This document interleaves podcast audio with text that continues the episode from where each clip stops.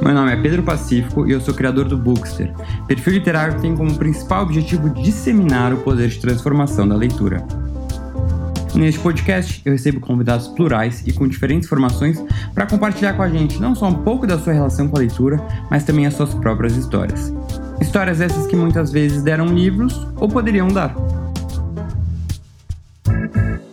Fala galera, tudo bom? Bem-vindos a mais um episódio do podcast Daria um Livro.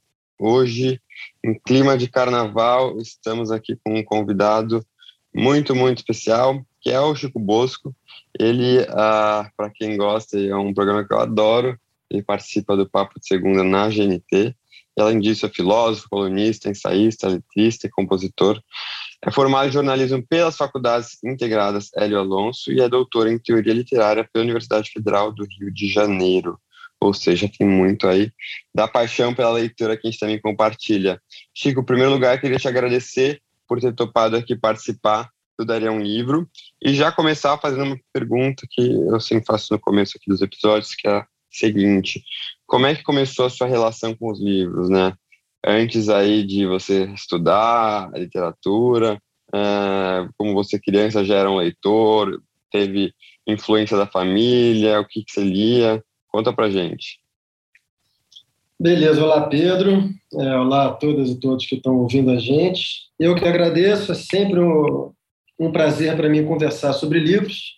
Possivelmente o meu maior prazer de conversar é sobre livros. Então tá aí um, um convite que para mim é sempre recusável. É, eu, eu tive uma, uma, não exatamente uma grande biblioteca, mas os meus pais gostavam de ler. Então, é, diferentemente do, do verso do Caetano Veloso, quase não tínhamos livros em casa, né? É, nós tínhamos livros em casa. E, e um pouco por, né, por, por essa presença e um pouco por algum acidente biográfico, eu passei a me interessar diretamente por eles, sem uhum. mediação porque todo mundo tem contato com livros com a mediação, em geral, escolar. Só que Sim. a mediação escolar ela tem um grande problema, né? Porque ela é a mediação do dever, ela é a mediação da obrigação, e não, pelo menos não primordialmente, a mediação do desejo. Tem alguns professores que conseguem reverter isso, né? conseguem faz, estabelecer uma relação com o aluno que é uma relação desejante. A melhor maneira de fazer isso, eu posso dizer porque eu fui professor, além de aluno. Aliás, uhum. eu me considero professor. Eu só não estou professor, mas eu dei aula durante muito tempo e continuo dando palestras, conferências e tal. Mas dei aula em sala de aula e tal. E a melhor maneira de um professor despertar o desejo do aluno pela leitura é por meio do desejo dele próprio, professor. Uhum. A gente a gente procede muito por imitação, né? E, e poucas coisas é, mobilizam mais o nosso desejo do que o desejo do outro. Essa frase é ambígua. Essa, essa, essa frase é uma frase, já que estamos falando de, de, de livros, né? Essa é uma uhum. frase de um livro que é de um filósofo chamado Kojève, lendo, por sua vez, o livro do Hegel, sobre o desejo, tal, esse negócio de desejar o desejo do outro que por sua vez voltou para o Caetano Veloso na canção Menino do Rio. Né? Então, falar de livros é falar desses, desses hipertextos também. Então, eu não tive a sorte na escola de ter um professor que desejasse tanto a leitura e os livros que me contaminasse com esse desejo. Então, na escola, é, eu não, não tive o desejo despertado pela leitura. Foi mais uma coisa da vida mesmo. Assim, eu tive é, episódios da minha vida durante a adolescência, assim, que, que me deixaram numa situação, é, dizendo com algum humor, um tanto desesperada, subjetivamente. e, eu, e eu tive que recorrer aos livros, é, um pouco para me fortalecer simbolicamente, assim, frente a uma situação que me ameaçava, né? Uhum. É, e, um, e um pouco para me refundar também, porque a essa altura da minha vida eu, eu, eu estava com relações afetivas, sociais, que estavam me enfraquecendo. Eu, eu precisava fundar um outro eu para mim mesmo e socialmente. E eu consegui fazer isso por meio dos livros. Tanto é que, para mim, um, um, marco fundamental da minha vida é justamente quando eu começo a escrever. É um uhum. processo. Né? Quando eu começo a ler pelo meu próprio desejo, isso, isso se desdobra num desejo de escrita. É, eu faço um primeiro livro e, com isso, eu reinvento uma, uma identidade, um eu. Então, o meu começo foi assim. Não, muito interessante. E como é que, até isso do espaço escolar, realmente eu acho que é uma questão de sorte, né? É, porque a maior parte, pelo menos quando, quando, das conversas que eu já tive, né, já ah, sempre vira e mexe esse assunto aparece, não tiveram essa sorte de ter alguém, algum professor que eu acho que conseguisse compartilhar esse amor pela literatura. É, eu também, se eu for pensar assim, não tive muito. Tem um professor que eu lembro mais, né, que eu via a paixão que realmente ele tinha pelos livros, mas talvez pela minha imaturidade na época não conseguia entender isso. E o que, que você lia nessa época de adolescência, quando você disse que aí pelo seu desespero que você vivia por, por diferentes razões, você recorria aos livros? Que, que, que livros foram esses? Ótima pergunta. Também por um acaso biográfico, uh, eu comecei a ler sobretudo os grandes romances realistas do século XIX. Porque os meus pais tinham uma coleção em casa, que, se não me engano, era da editora Abril, é, de capa dura. Do Círculo do Livro? Não sei, era, era, eu acho que era editora Abril, de Pode capa ser. dura, alguns eram Tinha um vermelhos. tecido? Ah, não, capa dura, não, tá excelentes tradutores, tipo Mário Quintana, Manuel Bandeira.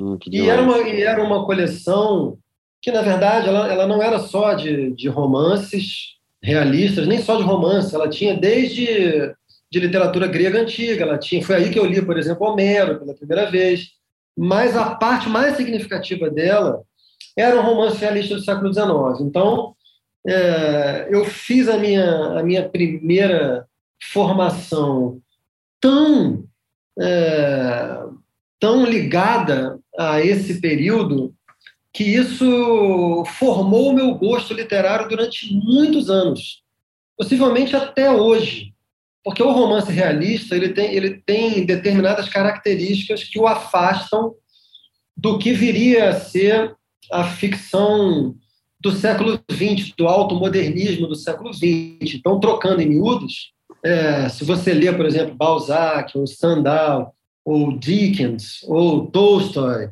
Dostoiévski, o próprio Machado de Assis, que é um, um escritor de transição do século XIX para o século XX, uhum, uhum. Né? Mas, mas mesmo tendo alguns traços de século XX, assim, ele está mais para o século XIX, é, dentro dessas características de, uma, de um texto que lida com o prazer, para recuperar essa, essa categoria do Roland Barthes, que eu acho que a gente vai chegar lá em algum momento, que foi o meu grande mestre assim, durante muitos anos. O Barthes faz essa distinção famosa entre textos de prazer e textos de gozo.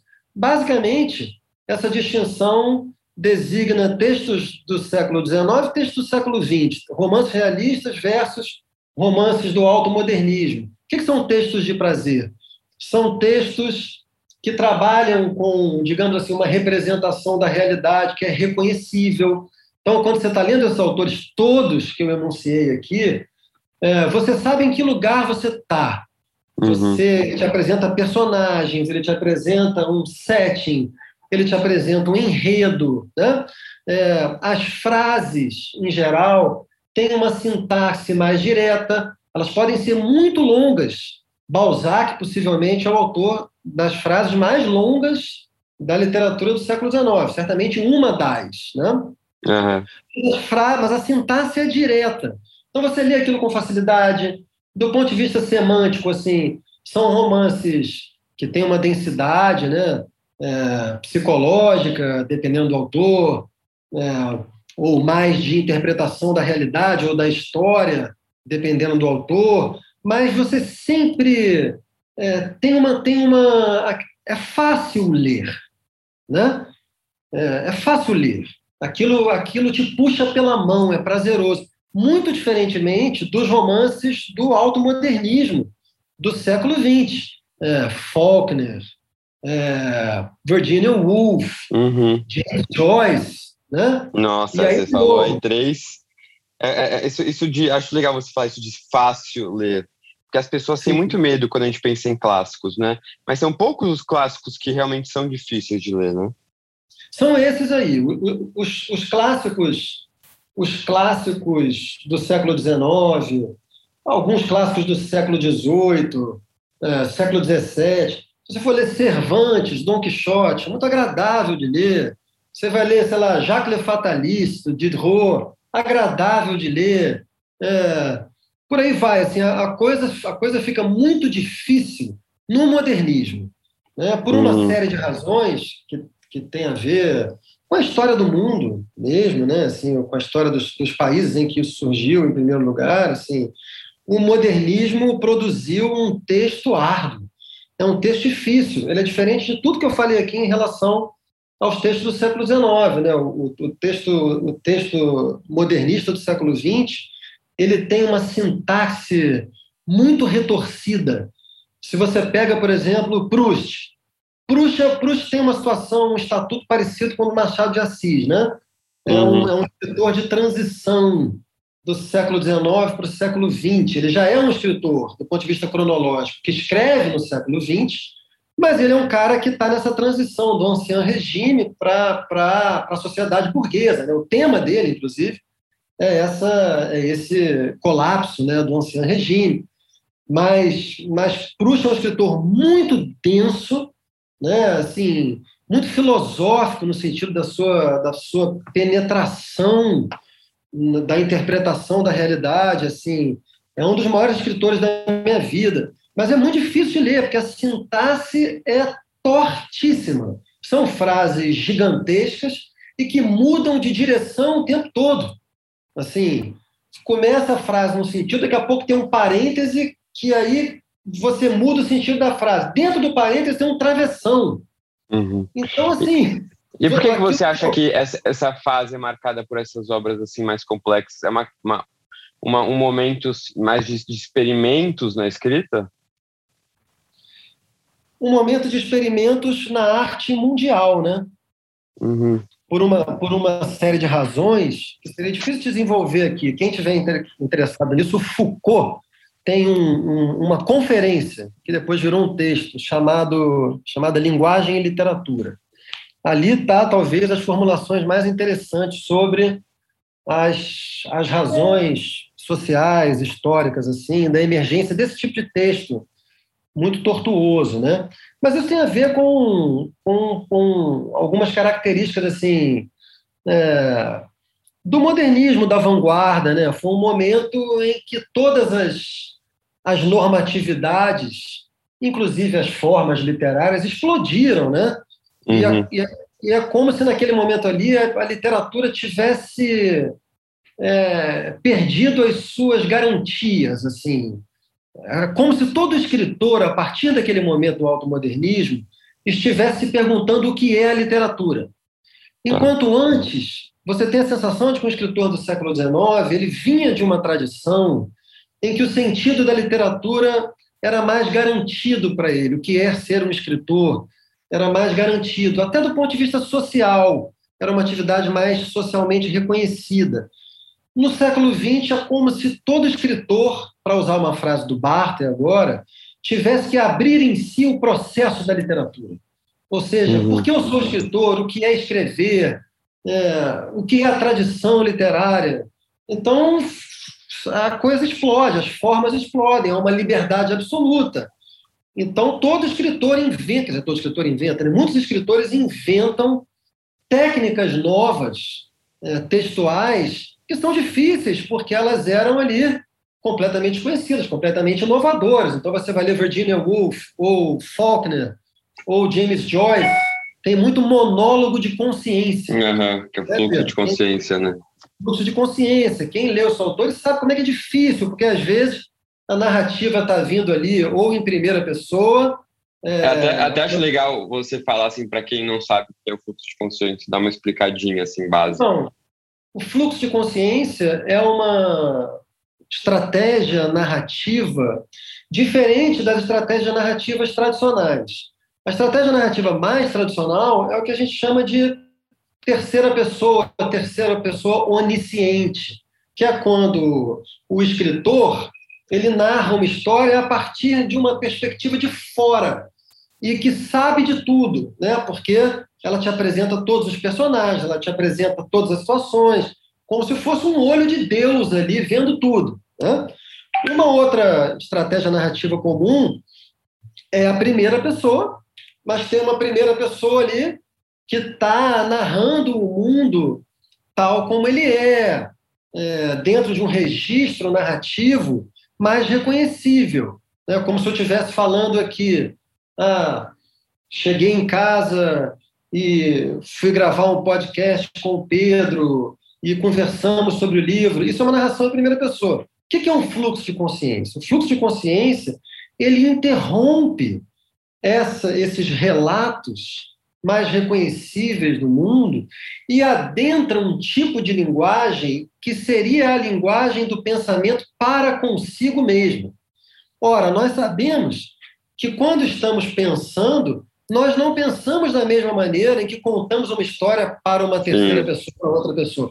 Quando a gente conta uma história para outra pessoa, a gente a organiza com um sentido mais linear, com mais redundância. O nosso pensamento ele é muito mais caótico, uhum. ele é mais abreviado, ele é mais fragmentado, ele é mais interrompido. Isso é o fluxo de consciência. E nesses romances, muitas vezes você passa de uma estratégia narrativa, de uma terceira pessoa, de uma primeira pessoa, para o fluxo de consciência, sem que o escritor te dê qualquer aviso.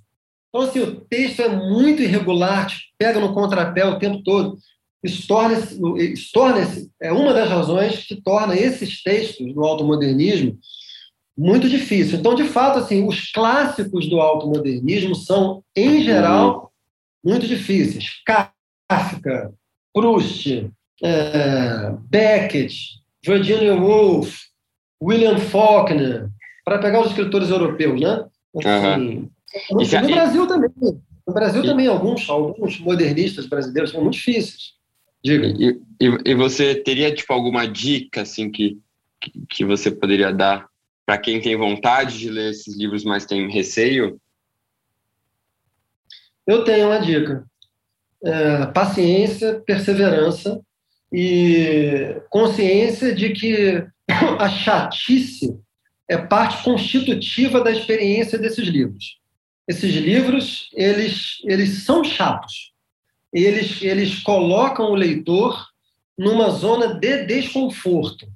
E, e até que você consiga superar essa zona de desconforto, eles vão ser chatos. Depois que você supera essa zona de desconforto, eles continuam sendo um pouco chatos, mas você tem muito gozo que é o que é, que é como Barthes descreveria a alegria desses textos, porque o prazer ele está relacionado ao conforto, né? O gozo ele está relacionado a essa alegria mais difícil, que e mais ambígua, porque ela exige que você experimente o desconforto. Você está lidando com um regime de linguagem que é muito radicalmente diferente do regime de linguagem cotidiano. É isso, Pedro. Essa uhum. é a uhum. melhor formulação. A literatura, é, em geral, assim, até o século XX, ela, ela era um regime textual mais próximo do que, do que são os registros textuais cotidianos da fala. Sim. O romance realista do século XIX, ele muitas vezes ele era publicado em jornais, né, toda semana. Alguns dos grandes clássicos do século XIX, Machado de Assis, Dostoiévski, publicavam em jornal. Sim. Então não era um tipo de, de texto muito diferente do texto da imprensa, por exemplo. No uhum. século XX, é um, é, um, é um regime textual que não tem nada a ver com o registro da comunicação. Por isso que fica muito difícil. Mas quando a gente consegue, começa a se acostumar com aquilo, é um grande prazer, precisamente porque você está tendo contato com alguma coisa que é muito profundamente diferente do que você está acostumado. Né? Então, Eu recomendo paciência, perseverança e, se puder, é, ler alguns textos críticos que te ajudam a entender com o que, que você está lidando. Roland Barthes, por exemplo, é um autor que falou muito sobre isso. Recomendo aqui, por exemplo, o livro dele, O Prazer do Texto, que é onde tem justamente essa diferença entre textos do século XIX, textos do século XX, textos de prazer, textos de gozo. Esse livro do Barthes é um excelente guia crítico-teórico para textos do século XX. Eu acho que é aquela sensação de depois que você consegue compreender e curtir um texto desse, fala, meu Deus, que genial, né? O autor escreveu isso, porque ele realmente consegue te colocar dentro da cabeça do personagem. Eu acho que essa é a sensação que eu tenho quando eu leio um livro com fluxo de consciência, um livro mais complexo. Precisa de paciência, Exato. mas depois que você consegue, é, é uma experiência muito incrível. Eu... Só para ser muito sincero com as pessoas, Pedro, eu, por exemplo, eu tentei ler Joyce é, quatro vezes na minha vida. Em, em quatro, eu, eu, eu tentei ler Joyce. Nas três traduções mais conhecidas disponíveis para português, né? A primeira delas era do Antônio Weiss. O Antônio Weiss é o filólogo é, que, que né, capitaneou o dicionário Weiss. Então, como filólogo, a tradução do Weiss parece que você está lendo um português que não é a sua língua. Então é dificílimo. a, a tradução da Bernardina, ela ameniza um pouco a dificuldade, mas aí você percebe que a dificuldade está muito mais no Joyce do que no próprio Wise, né? Uhum. Então, assim, depois eu, e, e, em português aquilo soava tão difícil que eu fui ler o original, tenho um bom inglês, e página não é muito mais difícil do que ler em português, mas segue sendo um texto tão difícil. Eu nunca concluí o Ulisses, assim.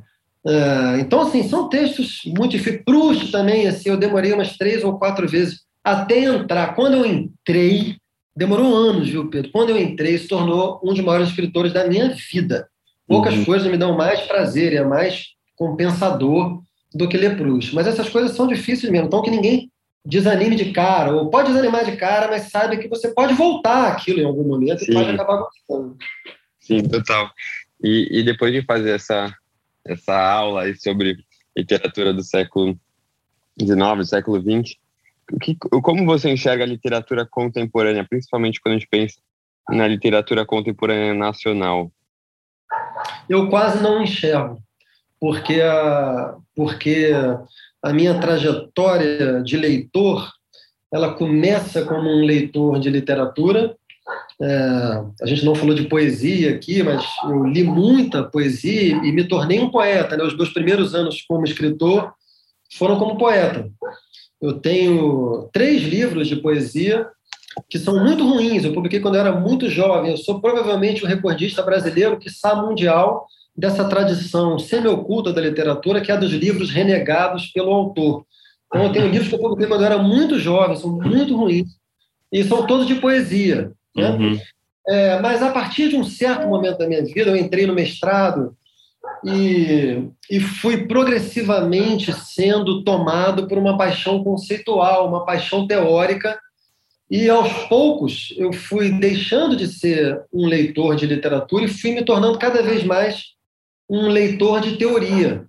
Ah, e nos últimos anos, quando eu digo últimos anos, bota aí uns 10 anos, eu quase não leio mais é, nem literatura de ficção e nem poesia. Só leio é, ensaio, filosofia, teoria. Então, assim, eu parei, para você ter uma ideia, eu, o último grande autor brasileiro que eu li assim, foi o Milton Ratum.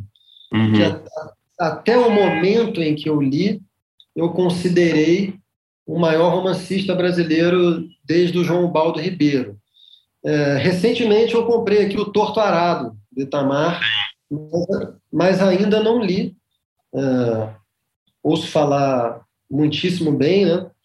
mas não tenho, não tenho acostumado, não tenho acompanhado a produção contemporânea de perto, não. Conheço alguns poetas, assim, eu gosto da Ana Martins Marques, por exemplo. Sim, muito. É, mas, portanto, não tenho acompanhado de perto. E, e até o, o, Milton e o, e o Itamar já passaram por aqui. O Milton faz mais recente. Mas uma coisa que é, é, é muito doido, né? Porque você tem essa paixão e dá para ouvir quando você fala pela literatura. E por que que você acha que você deixou de ler assim literatura? Você não sente falta? Assim, é uma questão de vontade mesmo, ou meio que uma questão de ah, não, não posso perder tempo lendo ficção porque eu preciso ler coisa para o trabalho e tal? Muito boa pergunta. Te agradeço por ela, porque até me ajuda a pensar. Tem vários fatores em jogo aí, Pedro. Tem um fator que é que é prático mesmo, que tem a ver com a vida material, que é as coisas que eu que eu penso e, e, e com as quais eu ganho a vida. Né? Os livros que eu escrevo, os debates que eu faço, assim, são sobre questões é, conceituais. Assim, é, eu não eu não sou professor universitário, né? Eu tomei essa decisão a partir de um certo momento da minha vida. Eu cheguei a ser, mas tomei a decisão de não ser.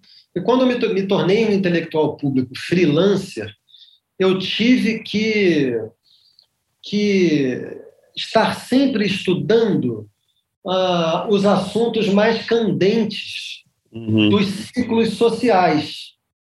Então, por exemplo, alguns anos atrás, é, eu escrevia um, um, intelectual público tinha que conhecer mais é, psicanálise, uh, filosofia, até crítica literária, canção popular. Havia uma demanda social por esse tipo de, de, de estudo. Eu dava aulas sobre isso, dava curso, etc. E tal.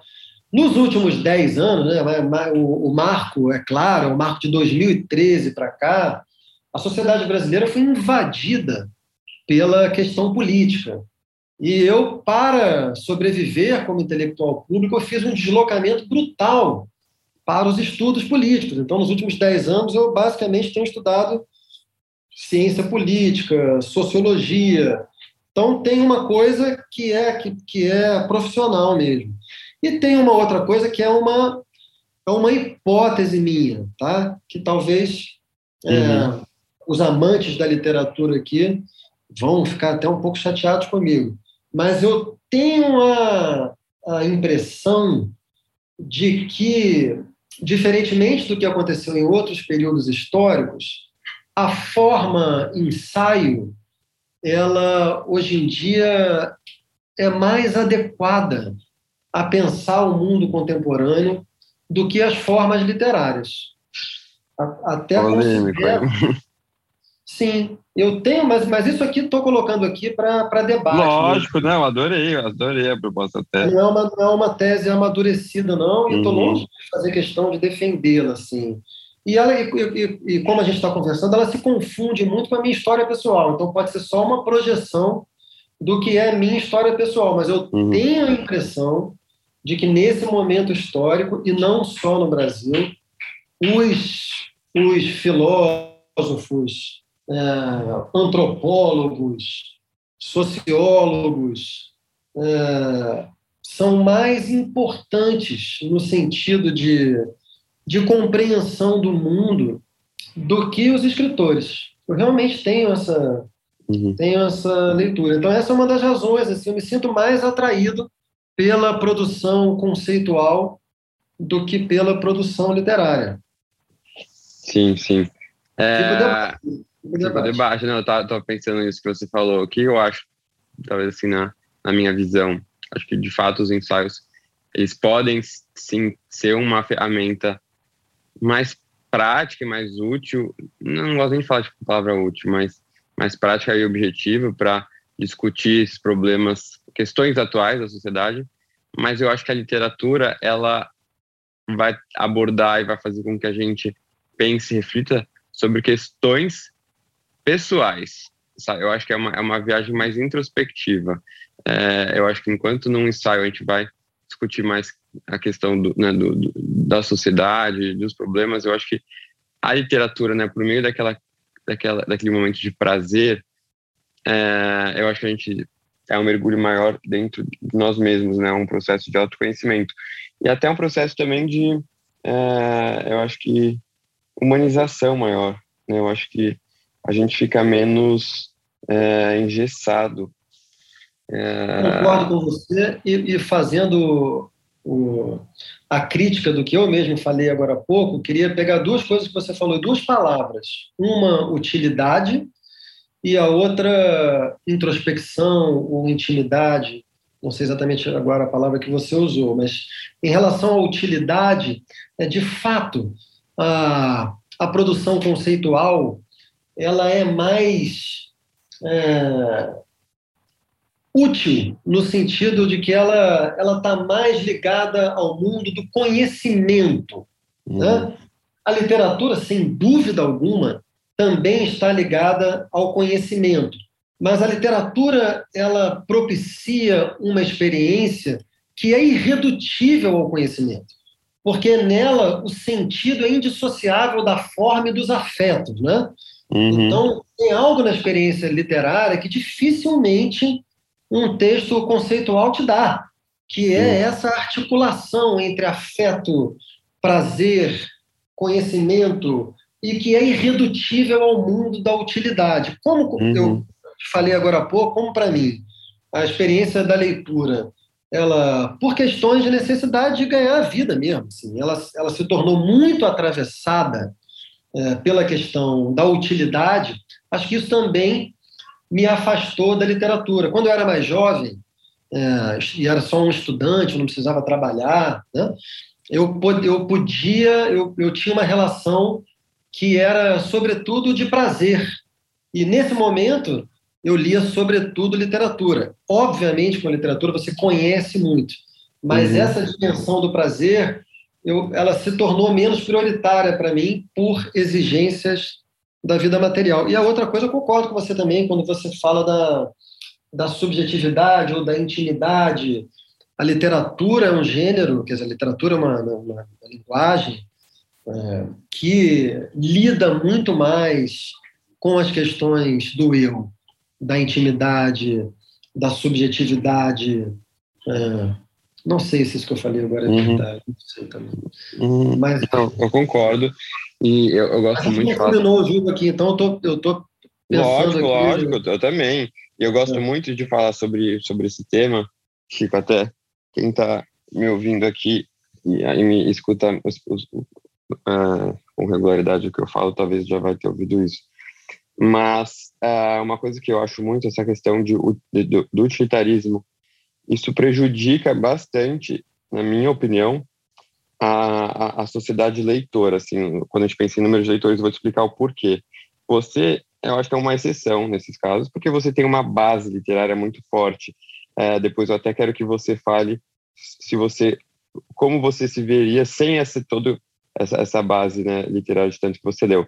Mas depois você responde. O que eu acho, assim, que um dos grandes motivos das pessoas não lerem, é, não terem um hábito, é porque elas procuram os livros uma forma de suprir essa esse anseio utilitarista que a nossa sociedade vive.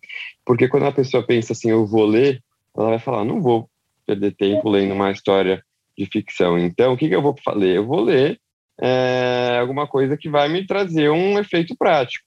E aí isso está refletido, assim, muito, muito forte nas próprias listas de mais vendidos, né? Há quanto tempo que um livro de ficção como Torturado é, nacional não, não, não ia para uma lista de mais vendidos.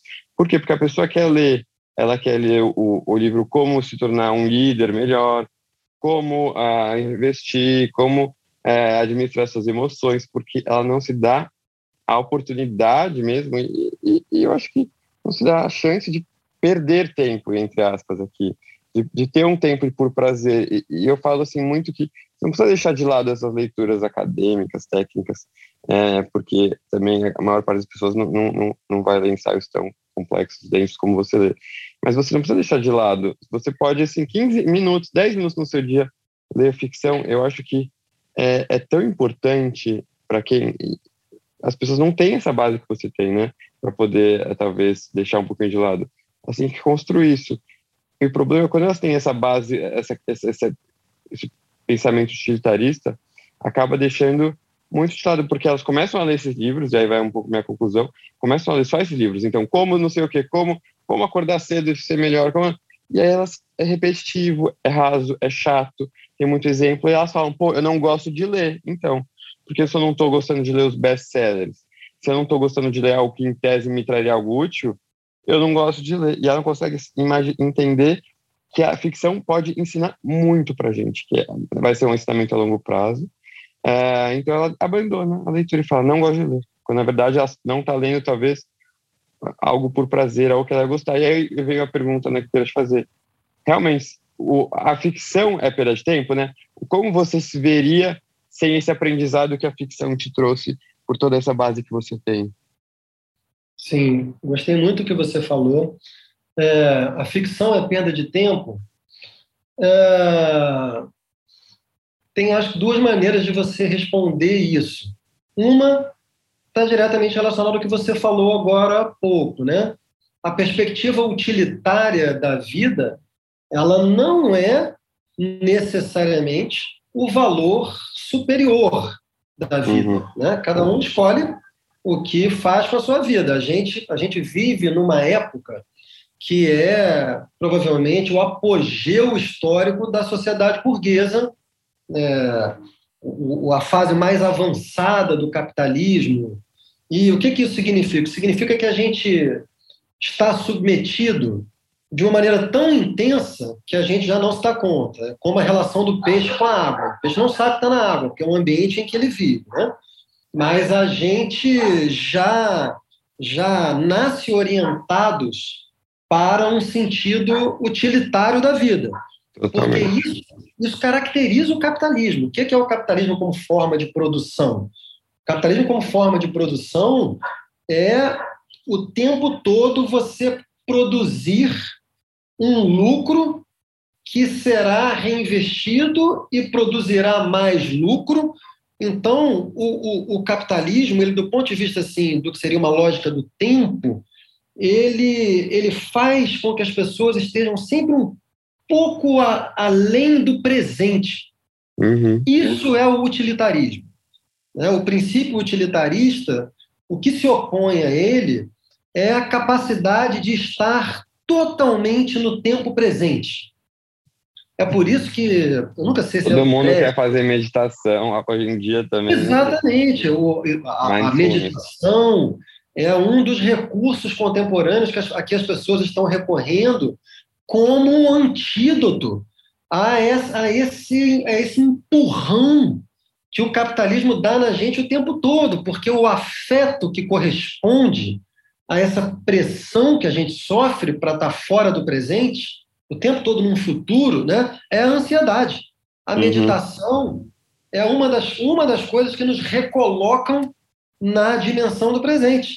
Outras coisas são drogas, por exemplo, o amor, é, tanto o amor sexual quanto o amor pelos filhos. Né? O amor é alguma coisa que nos coloca no tempo presente.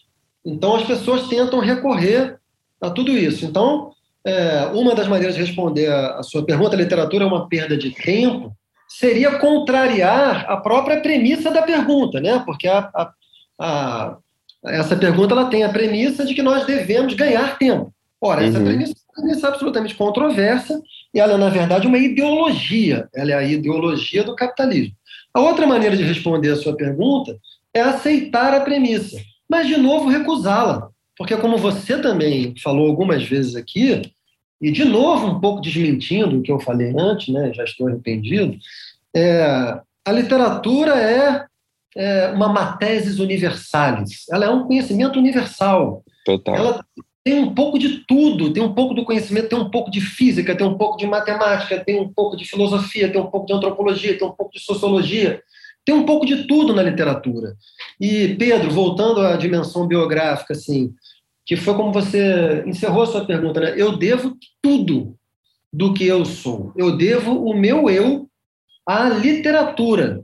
Porque, como eu te falei, assim, a filosofia apareceu para mim depois, mas o que o que reorganizou, o que refundou a minha relação com o mundo e tornou essa relação uma relação mais afirmativa, mais esclarecida, e mais segura e mais alegre, foi a literatura. Nietzsche, por exemplo, costumava dizer que é, nenhum psicólogo o ensinou tanto sobre a alma humana quanto alguns escritores que ele leu, uhum. notadamente Dostoiévski, se não me engano. Então, assim, ler boa literatura, né, e não essa, essa literatura muito muito rasa, né, porque é uma literatura muito rasa. O que, que ela faz? Ela, ela, ela quer te dar tanto conforto que você não aprende nada, porque aprender, aprender exige algum nível de desterritorialização. Você tem que sair do que você sabe e, e ir num outro lugar. Você tem que fazer um deslocamento. Esse deslocamento ele exige um, algum esforço, algum mínimo esforço. Né? Ler uma literatura é, que te desloque né, é, faz com que você entenda muito melhor quem você é, é, como é que se organizam as suas relações afetivas, como é que se organizam as suas relações sociais, como é que se organiza o mundo em que você vive. E tudo isso tem um retorno sob múltiplas formas. Nas suas relações afetivas, você, você se constitui muito melhor nas suas relações afetivas. Uhum. Você é muito mais difícil você entrar em relações pesadas de dependência ou de abuso se você tem uma relação forte com a literatura, se você se constituiu no saber literário. É muito mais fácil você sair de relações de dependência, de relações abusivas, se você constituiu uma, uma interpretação forte, aguda do que, de quem é o outro, de quem é você, do que, que é o seu inconsciente, do que, que é o inconsciente do outro. E, de novo, não é só a psicanálise que ensina isso, não. Se você é leitor de Dostoiévski, de Tolstói, de Clarice Lispector, de Guimarães Rosa, né, né, de, de Milton Ratum, gente, quem leu o romance aqui Dois Irmãos, por exemplo, que isso?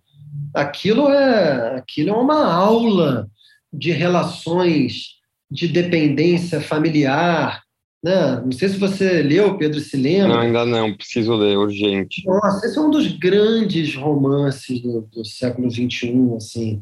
Tem uma, ele, ele é um romance que mostra que muito claramente e belamente um dos, uma das maiores lições da obra do Freud, que é ah, que as, quanto mais intensa é uma relação afetiva, mais ambígua ela é. A gente tende a odiar quem a gente mais ama. Eu, aliás, eu, aliás, entendo perfeitamente quem odeia os filhos, os pais ou os cônjuges. Eu não entendo, quem, não entendo, não respeito, não admiro quem odeia uma pessoa com quem você tem um vínculo fraco. Se você tem um vínculo fraco com alguém, e você odeia a pessoa, você está um doente, velho. Porque, porque é uma relação que você pode romper Sim. sem grandes custos para você, diferentemente dos seus pais, dos seus filhos, do seu cônjuge, que, que são pessoas de quem você depende amorosamente. Então, eventualmente, você vai odiá-los. Isso é normal.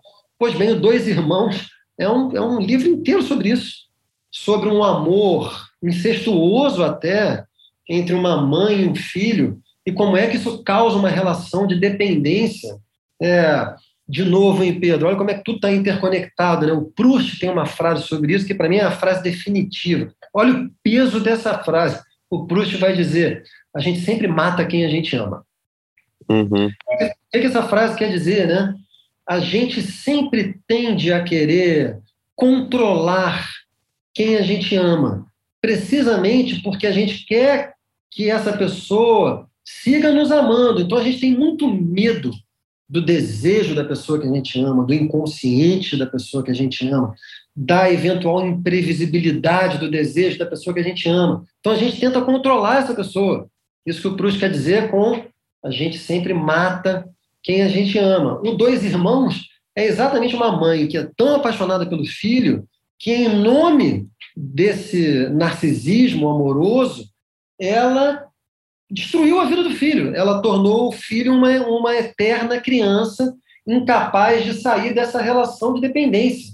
Provavelmente uhum. esse livro, Dois Irmãos, me ensinou isso mais do que, do que qualquer livro teórico. Então, finalizando e concluindo a sua pergunta, além de tudo, a literatura é também muito útil. Ela é muito útil para a gente se situar melhor na vida, em todos os aspectos da nossa vida pessoal. Não, muito bom. Eu acho que você é, tem que voltar a ler pelo menos um pouquinho de literatura, porque você. Pedro, isso é um projeto. Eu toda vez que eu acabo um livro, eu tô, vou lançar um livro agora, daqui a duas semanas. Ah, é? Conta pra gente é um, depois. É um livro sobre teoria, sobre é, é um, é um livro multidisciplinar, mas é principalmente sobre ciência política, né? E eu passei os últimos três anos em que eu escrevi esse livro falando para mim mesmo, quando eu acabar, eu vou passar alguns anos lendo só literatura. Eu uhum. tenho esse projeto, eu acabo adiando esse projeto, como eu te falei, por razões práticas, assim, financeiras mesmo. Assim, eu como não sou professor, né, é, com vínculo universitário, eu tenho que estar tá tratando da, da invasão da Rússia na Ucrânia, do bolsonarismo, dos assuntos candentes. E aí a, a, a produção teórica me instrumentaliza mais imediatamente para tratar desses assuntos. Né? E a uhum. literatura uhum. fica uma promessa de felicidade sempre adiada. Né? Quem sabe um dia eu consiga. Não, com certeza, porque dá para ver que você gosta muito. E até falando né, de, de, você como escritor, o seu, o seu, último livro, se eu não me engano, é o A Vítima Sempre Tem Razão, né? Isso, uma pergunta, né? A vítima tem é, sempre é, A vítima tem sempre razão, é isso. É, lutas identitárias e o novo espaço público brasileiro. Ele foi, acho que, a, ela lembra até quando saiu, foi aí alvo de polêmicas e tal. Como é que foi? Conta pra gente um pouquinho sobre o livro e como é que foi a experiência ah, de publicar o livro num, num momento em que já Sim. tinha iniciado tanta polarização. Então, o, exatamente. O, o livro é, ele foi escrito num, num contexto de formação da polarização social brasileira. Né? Ele foi escrito ali nos anos de 14, 15, 16, né? que é justamente o momento em que a polarização começa a se formar de forma muito aguda e o livro já é uma tentativa de, dentro desse assunto, que são as lutas identitárias, fundar um espaço político-social que não fosse polarizado. O que, que isso significa?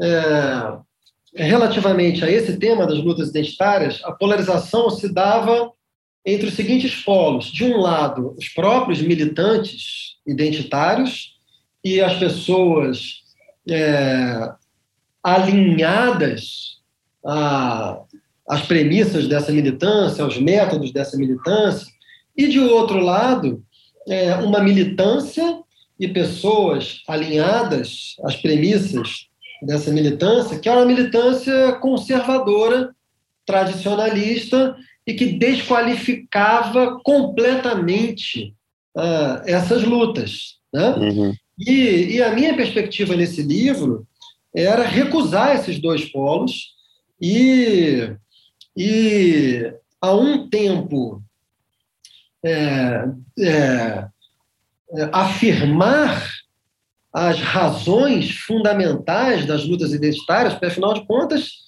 é, uma pessoa, dificilmente uma pessoa em sã consciência ou, ou num estado moral de mínima honestidade vai negar que o Brasil é um país profundamente racista, que o Brasil é um país profundamente machista, que o Brasil é um país LGBTfóbico, né?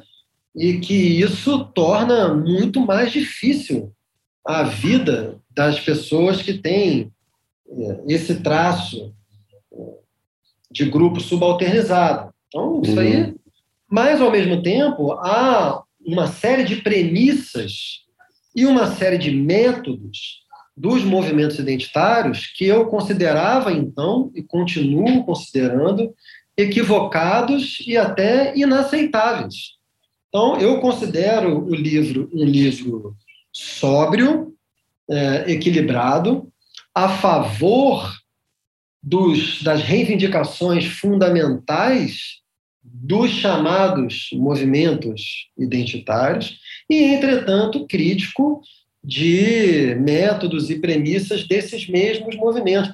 E aí tem uma premissa fundamental, viu, Pedro, que é que é que deveria ser básica na minha opinião, assim, que é nós podemos e devemos perfeitamente é, afirmar determinadas perspectivas políticas sem estar absolutamente, incondicionalmente alinhados a elas. Uhum. É, essa exigência de adesão incondicional, total, isso é coisa de seita. Isso é coisa de seita, isso é coisa de religião, isso é coisa de exército, isso é coisa de partido político extremista. Isso não é característica de debate em democracia liberal, não. Então, eu continuo afirmando tudo que está escrito nesse livro, a começar pelo título, que só foi motivo de polêmica porque o contexto era completamente inflamado. Essa frase, Pedro, a vítima tem sempre razão, é uma frase assim absolutamente inaceitável. Assim, uhum. Ela confunde a instância individual com a instância estrutural. Assim, nenhuma, nenhum indivíduo que pertence a uma minoria terá sempre razão em situações concretas. Não se faz justiça assim. Se, por exemplo, para falar uma coisa muito caricata, assim, é, uma mulher que, portanto, pertence a uma minoria de gênero, né? uhum. acusar falsamente um homem de abuso sexual, não é pelo fato de ela ser mulher que ela tem necessariamente razão. Como diz essa máxima, a vítima tem sempre razão. E ora, se por um lado é óbvio que a grande maioria dos casos de, de denúncia sexual são reais e a gente deve fortalecer todos os meios possíveis para que tanto essas denúncias tenham prosseguimento, é, quanto criar uma cultura para que os homens parem de ter comportamentos abusivos, tudo isso eu concordo, é claro. Mas não é isso que essa máxima diz. E essa máxima estava organizando o comportamento nas redes sociais quando eu escrevi o livro. O que estava acontecendo uhum. era que isso estava autorizando muito porn revenge, muita, muita gente ressentida que se aproveitou de um discurso social verdadeiro e justo para fazer vingança. E não pode, não é aceitável, eu não vou aceitar, vou lutar contra isso sempre. É, existe, um, existe uma coisa chamada direito, né?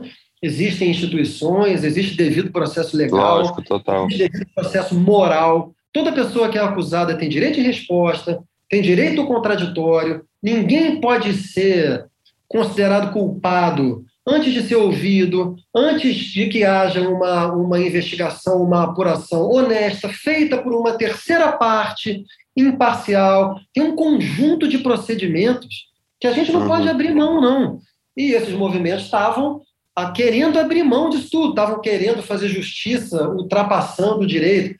Então foi contra isso que eu fui contra. Agora, o livro foi, você foi até gentil no modo como você é, se referiu à recepção do livro. Esse livro, eu fui tratado por muita gente, não por todo mundo. Esse livro encontrou excelentes leitores, entre eles o infelizmente recém-falecido psicanalista Contado Caligares, que escreveu belamente sobre esse livro.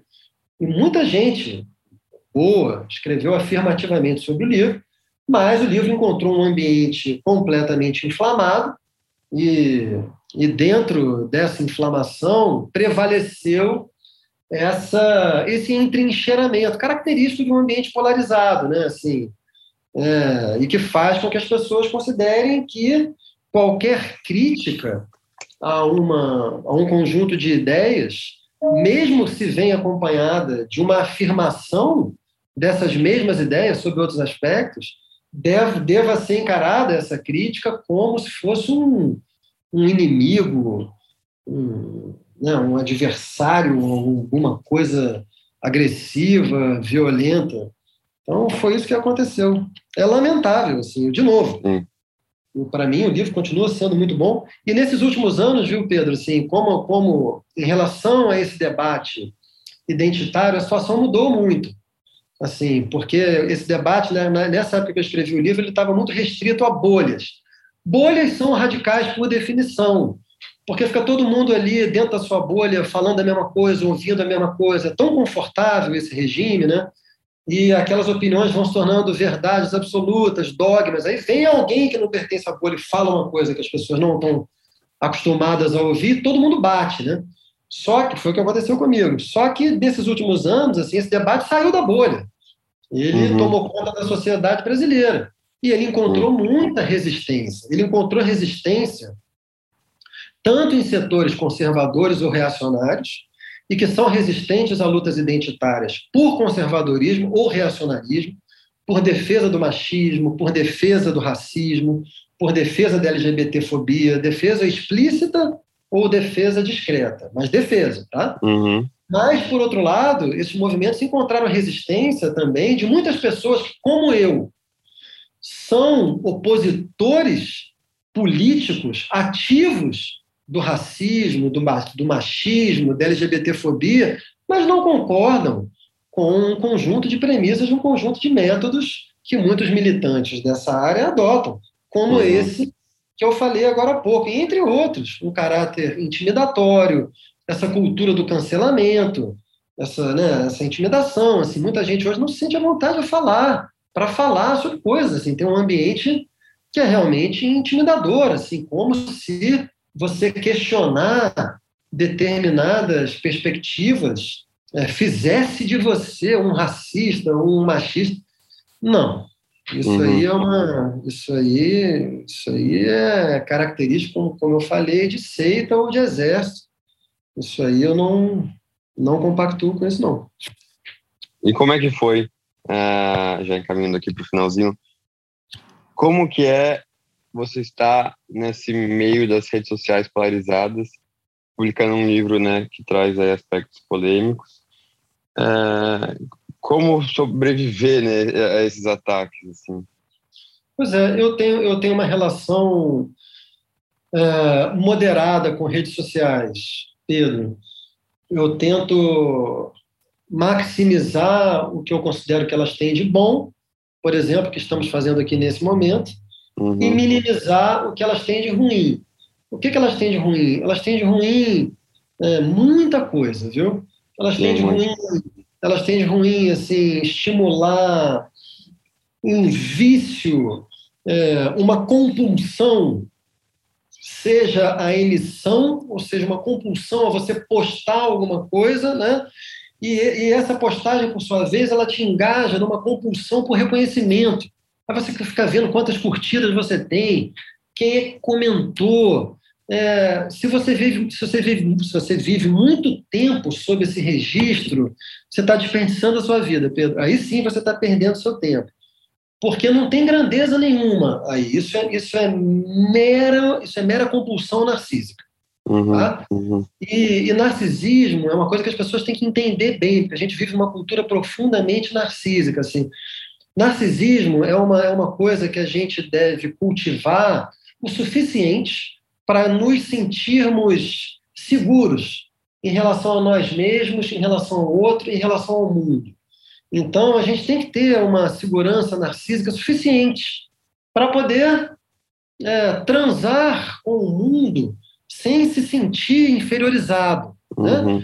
Mas o excesso de cultivo do narcisismo é, é, é muito empobrecedor, é tão subserviente, pobre, quanto o culto ao corpo é, meramente para hipertrofiar a musculatura, entendeu? Para mim, uma pessoa viciada em reconhecimento de rede social está submetida rigorosamente à mesma lógica que aqueles trogloditas bombados de academia. Não uma pessoa que faz exercício porque exercício é saudável e é lúdico e colateralmente fica com um corpo bonito. Isso eu adoro. Adoro corpo bonito, adoro exercício. Sempre cultivei uma, uma, uma, tem uma cultura de exercício a vida inteira. Mas veja que são coisas muito diferentes, né? Então eu tenho uma relação moderada com redes sociais e, e eu não faço debates em redes sociais, ou, ou só os faço muito raramente e sob termos que eu que eu esclareço às pessoas que me acompanham em redes sociais. Então, de tempos em tempos, eu publico um disclaimer uhum. dizendo quais são os termos que são aceitáveis no meu perfil, que afinal de contas é um perfil privado. Então, eu não tenho nenhum problema com o dissenso, como você pode ver aqui até um pouco na nossa conversa, assim, Né? Quando eu falei alguma coisa que eu achei. Sim, lógico. Não tem problema, pode ser criticado, pode apresentar uma perspectiva diferente, eu gosto, é assim que se move o pensamento, é assim que nós fortalecemos as nossas posições. Mas tudo isso tem que ser feito com civilidade, tem que ser feito com educação, entendeu? Se vem agressivo, gritando, se vem intimidatório, pode ter certeza que você vai, vai ser bloqueado em questão de segundos. Uhum. Então, é assim que eu faço agora. Naturalmente, naturalmente, quando você publica um livro, como é o caso desse meu livro anterior, A Vítima, como vai ser o caso desse livro que eu vou publicar agora, quando você publica um livro tocando em zonas sensíveis da experiência brasileira, você pode ter certeza que você vai apanhar muito. Uhum, né? Com certeza. Aí, vários lados, né? De, de, no meu caso, dos dois, de todos os lados. eu tenho, eu tenho apoiadores e adversários em todos os lados. Uhum. Agora, eu não posso controlar o que as pessoas falam nos seus ambientes, né? Entretanto, eu sempre observo que todo mundo deve ser responsável pela sua linguagem também. E todo mundo deve ter a consciência de que a situação que a gente vive hoje no Brasil, sob o bolsonarismo, sob essa truculência, essa violência, ela está ligada a um uso violento da linguagem também. No dia que eu estou uhum. conversando com você aqui, o STF acabou de decretar a prisão do deputado da Terceira por linguagem. Uhum. Por linguagem. Pela premissa correta de que uma linguagem autoritária, violenta, pode levar a comportamentos também autoritários e violentos. Então, eu não posso controlar a linguagem de ninguém, mas todo mundo é responsável pela própria linguagem e é responsável pelas condições em que se dá o debate público.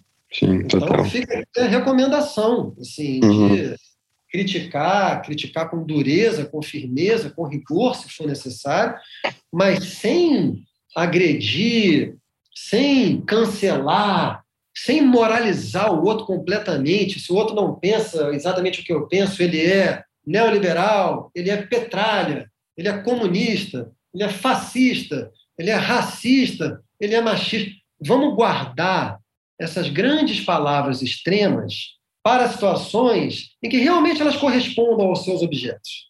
Uhum. O que está acontecendo no debate público brasileiro, e no fundo é esse o tema do meu livro novo, é que quase sempre essas acusações são infundadas.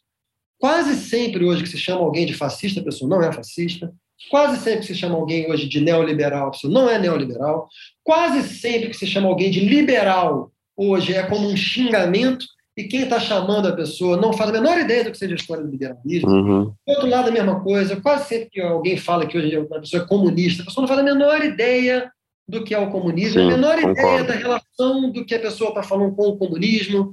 É, muitas vezes que alguém é chamado de racista, a pessoa não é racista, outras tantas é. Então vamos guardar para quando ela for. E por aí vai. Não, muito legal. Tô, tô animado aí para ver esse livro novo que vai sair. ah, boa sorte aí no lançamento. E, e Chico, eu queria te agradecer muito pelo papo. Foi muito, muito legal mesmo é, conversar sobre, sobre temas aí interessantíssimos. Eu acho, na verdade, acho não, tenho certeza que o pessoal também de casa adorou. É, já passamos mais de uma hora, então o papo realmente rendeu. Queria te agradecer, agradecer o pessoal que ficou aqui escutando até o final. E semana que vem temos mais Daria um Livro com convidados e convidadas muito especiais. Beleza, Pedro. Um grande abraço, prazer te conhecer. Muito obrigado pela conversa. Our Claudius.